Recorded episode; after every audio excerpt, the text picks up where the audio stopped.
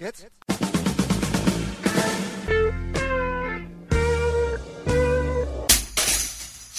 Herzlich willkommen in der Kulturviertelstunde von kulturwoche.at und einem Interview mit Klaus Giesing, der soeben das Album Hard Luggage bei ATS Records veröffentlichte. Mit Hard Luggage gelangt dem Musiker, der am Sopransaxophon, Bassklarinette und Flöten zu hören ist und auch für die Loops zuständig ist, ein kammermusikalisch virtuoses wie rundes Jazzalbum. Verzichtet wird dabei auf platte Schablonen. Vielmehr schält Klaus Gesing gemeinsam mit Gwilym Simcock am Piano und Melodica, Juri Golub am Double Bass und Asaf Sirkis am Schlagwerk und Percussion paneuropäische Musiklandschaften im Cinemascope-Format hervor. Das Album bietet sieben Eigenkompositionen, ein Traditional und eine Neuinterpretation von John Coltranes Giant Steps ich habe viel Volksmusik gehört, und das hat sich in meinen Gehirnwindungen einfach festgesetzt, lässt Klaus Gesing in den Liner Notes ausrichten und ergänzt: Das kommt an allen Ecken und Enden wieder heraus, ob ich will oder nicht. Und so kommt eben ein musikalischer Spiegel seiner eigenen Zerrissenheit heraus, denn Volksmusik hat für mich, wie er sagt, mit Heimat zu tun. Aber manchmal wisse er einfach nicht, wo er sich zu Hause fühlen soll. Ach ja, und noch etwas der längste Titel des Albums basiert auf ein von Klaus Gesing geschriebenes Gedicht und genau da steigen wir beim Interview ein. Gute Unterhaltung wünscht Manfred Horak.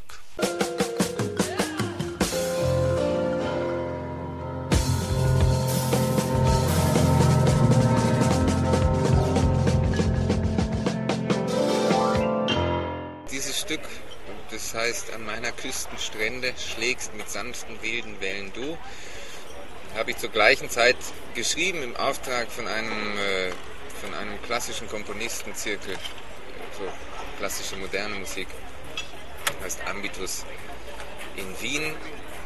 Die brauchten ein Stück für ein, ein Quartett mit Kontrabass, Altflöte, Geige und Sopransaxophon.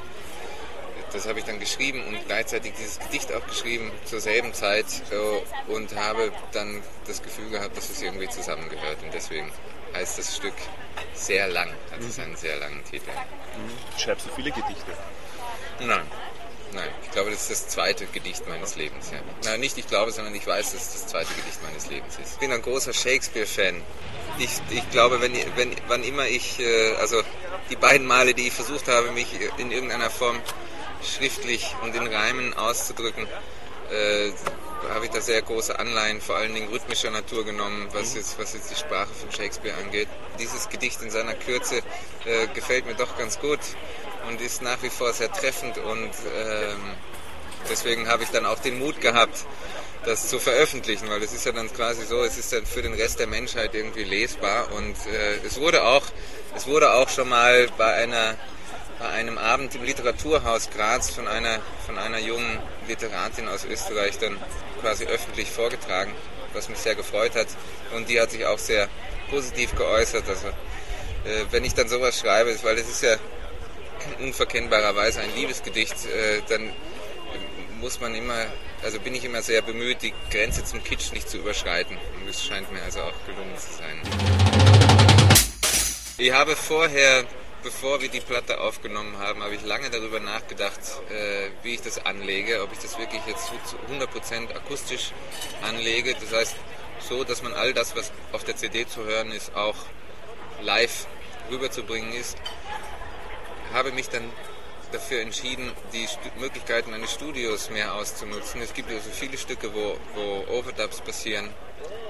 Einfach weil es äh, so weil ich dann, wenn ich an Glenn Gould denke, der auch die Möglichkeiten des Studios, also vielleicht als einer der ersten, wirklich penibelst ausgenutzt hat, dann denke ich mir, dann darf ich das auch. Wenn so ein Großer das darf, dann darf der kleine Klaus das auch. Äh, na, das war jetzt ein bisschen scherzhaft gesprochen. Auf jeden Fall, weil, weil es mir dann Möglichkeiten gibt, kompositorische Farben reinzubringen, die man im Live-Kontext durch andere Momente ersetzen kann, durch einfach die Live-Präsenz, durch die andere Energie, die da herrscht. Und das äh, und wenn man eine CD anhört, dann ist man ja meistens vielleicht zu Hause oder eventuell noch im Auto. Auf jeden Fall ist es eine ganz andere Hörsituation. Deswegen habe ich dann für mich beschlossen, äh, dass ich jetzt nicht so puristisch da herangehen möchte, sondern es ist ein sehr gutes Studio, der Sound ist 1A, finde ich, und, und die Möglichkeiten, die man da hat, sind einfach unbegrenzt. Ich habe das dann eh sehr bescheiden genutzt. Es gibt einige Stücke halt, wo, wo es eine zweite Linie gibt, wo ich nachher ein paar kleine Melodielinien eingespielt habe, ein paar harmonische Sachen addiert habe. Einfach nur, um das Ganze runder zu machen und voll. Das ist für mich quasi ein, ein Neubeginn auch. Äh, ich habe äh, viel mit einem oberitalienischen Pianisten zusammengearbeitet.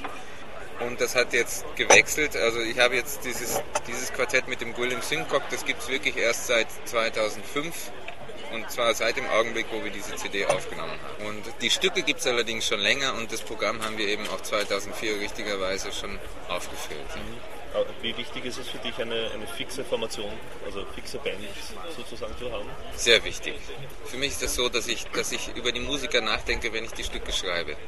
Und es ist bei meiner Musik äh, habe ich äh, auch in der Vergangenheit, wenn man eben den Fehler macht in eine Band X, das hat jetzt nichts mit der Qualität der einzelnen Musiker zu tun, sondern es hat einfach nur damit zu tun, dass es, wenn man, wenn man mit einer Gruppe ein, ein bestimmtes Repertoire erarbeitet, dann, dann bildet sich so ein Gespür für, für die Atmosphäre, die den Stücken innewohnt, bildet sich dann einfach auch ein Gruppenkontext. Und, und mit dieser Sensibilität zu arbeiten, macht es natürlich viel leichter. Dann kommt man viel schneller an den Punkt, wo man, wo man wirklich äh, über Musizieren reden kann und nicht mehr darüber redet, dass man die Stücke irgendwie halt ausformuliert, sondern wo, wo dann jeder in der Lage ist, einfach weil er mit dem Material vertraut ist und weil er auch damit vertraut ist, was der Komponist sagen möchte, weil, weil es dann viel einfacher ist, seine eigenen Ideen zu kommunizieren ist es viel einfacher dahin zu kommen, dass es so einen, einen, einen wirklichen Gruppensound gibt. Dass, dass man hört, aha, die, die haben die Idee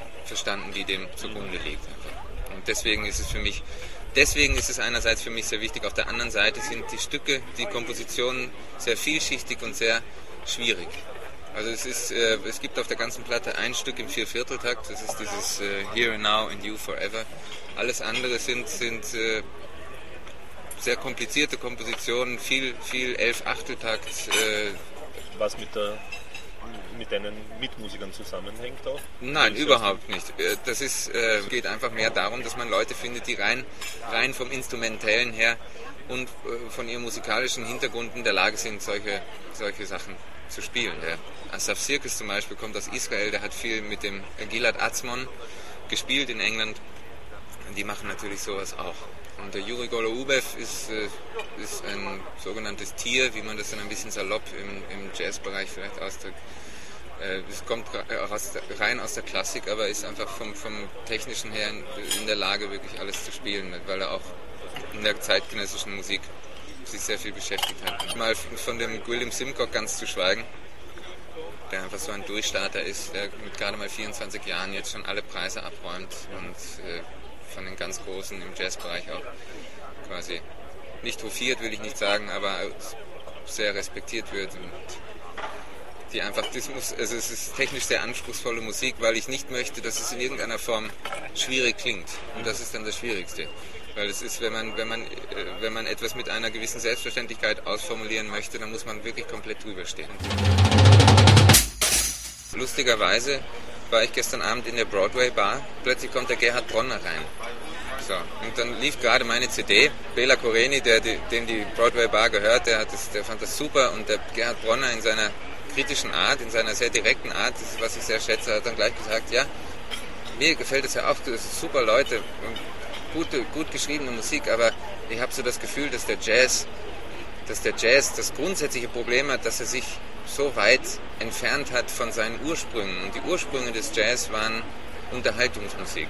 Und dann konnte ich das natürlich nicht einfach so im Raum stehen lassen, sondern da musste ich, das, da musste ich antworten, dass ich ihm grundsätzlich recht gebe, weil wenn ich das ein bisschen umformuliere, kann ich dann sagen, mein Grundanliegen ist Kommunikation.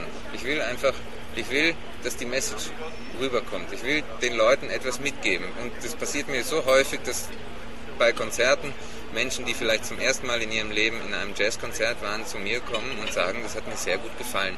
Normal, wenn nicht meine Freundin oder mein Freund mich angehauen hätte, wäre ich heute Abend nicht gekommen. Aber vielen Dank für die Musik. Das ist, mein, das, ist das größte Kompliment, was mir jemand machen kann. Ich glaube, dass äh, es sehr gefährlich ist, immer nur davon auszugehen, was, die, was das Publikum das breite Publikum hören will. Weil wer weiß das schon?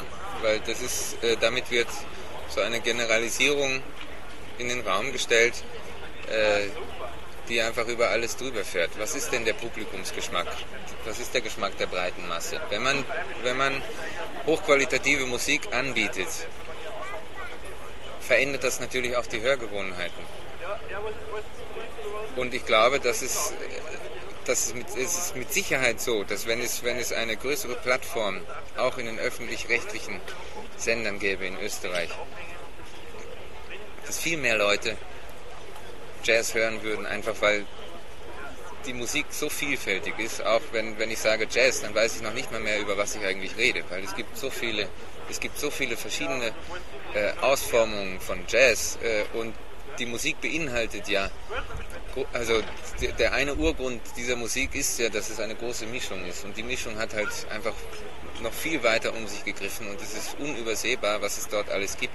Deswegen kann man nicht sagen, äh, für Jazz gibt es nur wenig Publikum. Ist, äh, diese Behauptung ist schlichtweg falsch. Dorothy Stans zum Beispiel äh, ist, im Titel steckt das drin, was es für mich ist, einfach ein, ein Tanzlied, was lustigerweise dann im 11-Achteltakt passiert. Äh, Schwer zu tanzen ist. Es ist was nicht so leicht zu tanzen ist vielleicht, aber das ein oder andere Achtel, wenn man es dazu dichtet in Gedanken, dann sind wir wieder bei 12 und dann geht es da schon wieder ganz leicht aus. Force on Force ist ein Stück, was ich, ist ein Wortspiel. Ich habe viele Jahre mit dem Kenny Wheeler zusammengespielt und auch so einen regelmäßigen Workshop gehabt in, äh, in Gorizia in Norditalien.